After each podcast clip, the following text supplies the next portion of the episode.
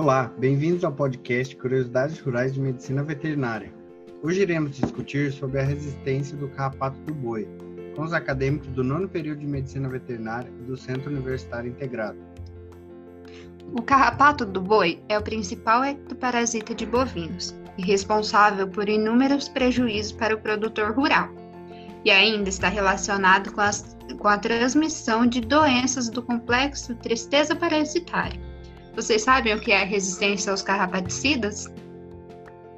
A resistência ela é uma resposta genética e evolutiva das populações de carrapatos para a sua sobrevivência às aplicações frequentes de um carrapaticida.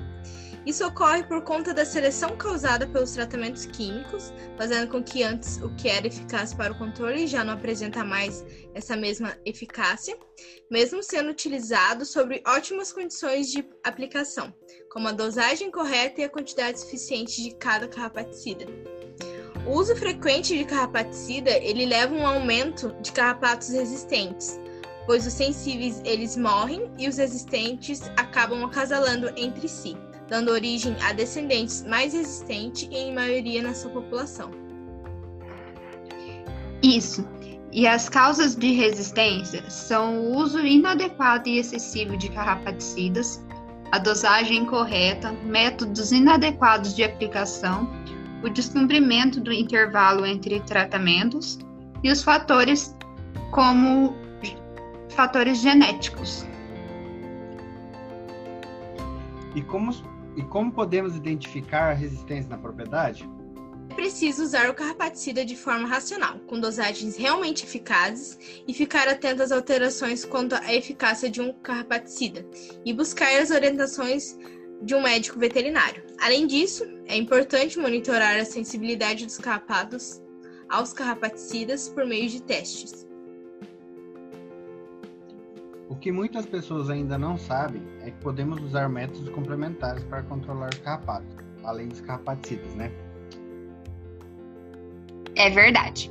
Como introduzir bovinos mais resistentes, realizar a rotação com a agricultura, fazer o descanso de pastagens e utilizar pastagens mais baixas.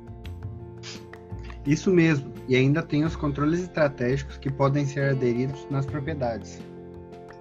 Sim, mas para isso é preciso conhecer um pouquinho sobre o ciclo do carrapato. O carrapato do boi, ele inicia sua fase parasitária com a subida da larva do carrapato que se fixa na pele do animal, iniciando a sua alimentação. Ao decorrer do período parasitário, que é da fase de larva até o adulto ingurgitado, é que o carrapato ele pode vir transmitir doenças através de sua alimentação do sangue do animal. As fêmeas, em torno do 22 dia, elas caem no solo em busca de um lugar com sombra e umidade para poder iniciar seu ciclo de vida livre, ou seja, a postura de ovos. Cada fêmea ela produz cerca de 3 mil ovos durante o período de 16 dias. As larvas, ao eclodirem, levam em torno de 2 a 3 dias para em seguida ir em busca de talos de plantas, agrupando-se nelas para esperar a passagem dos animais.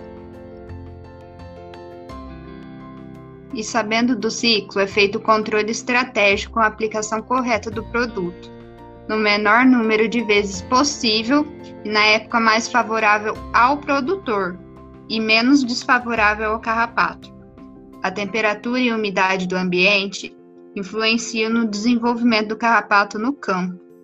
Desta forma, o controle e quantidade de banhos vai variar conforme a região e o seu clima, o controle deve ser realizado conforme a microrregião. Na região sul, pode ocorrer até três gerações anuais de carrapatos, G1, G2 e G3, sendo indicado o primeiro tratamento no animal no início da primavera, em setembro ou outubro, o segundo tratamento em dezembro e um terceiro tratamento em fevereiro ou março, com aplicações com intervalos de 21 dias mais o período residual do carrapaticida. Bom, pessoal, esse foi mais um podcast sobre curiosidades rurais de medicina veterinária. Obrigado pela atenção e até mais.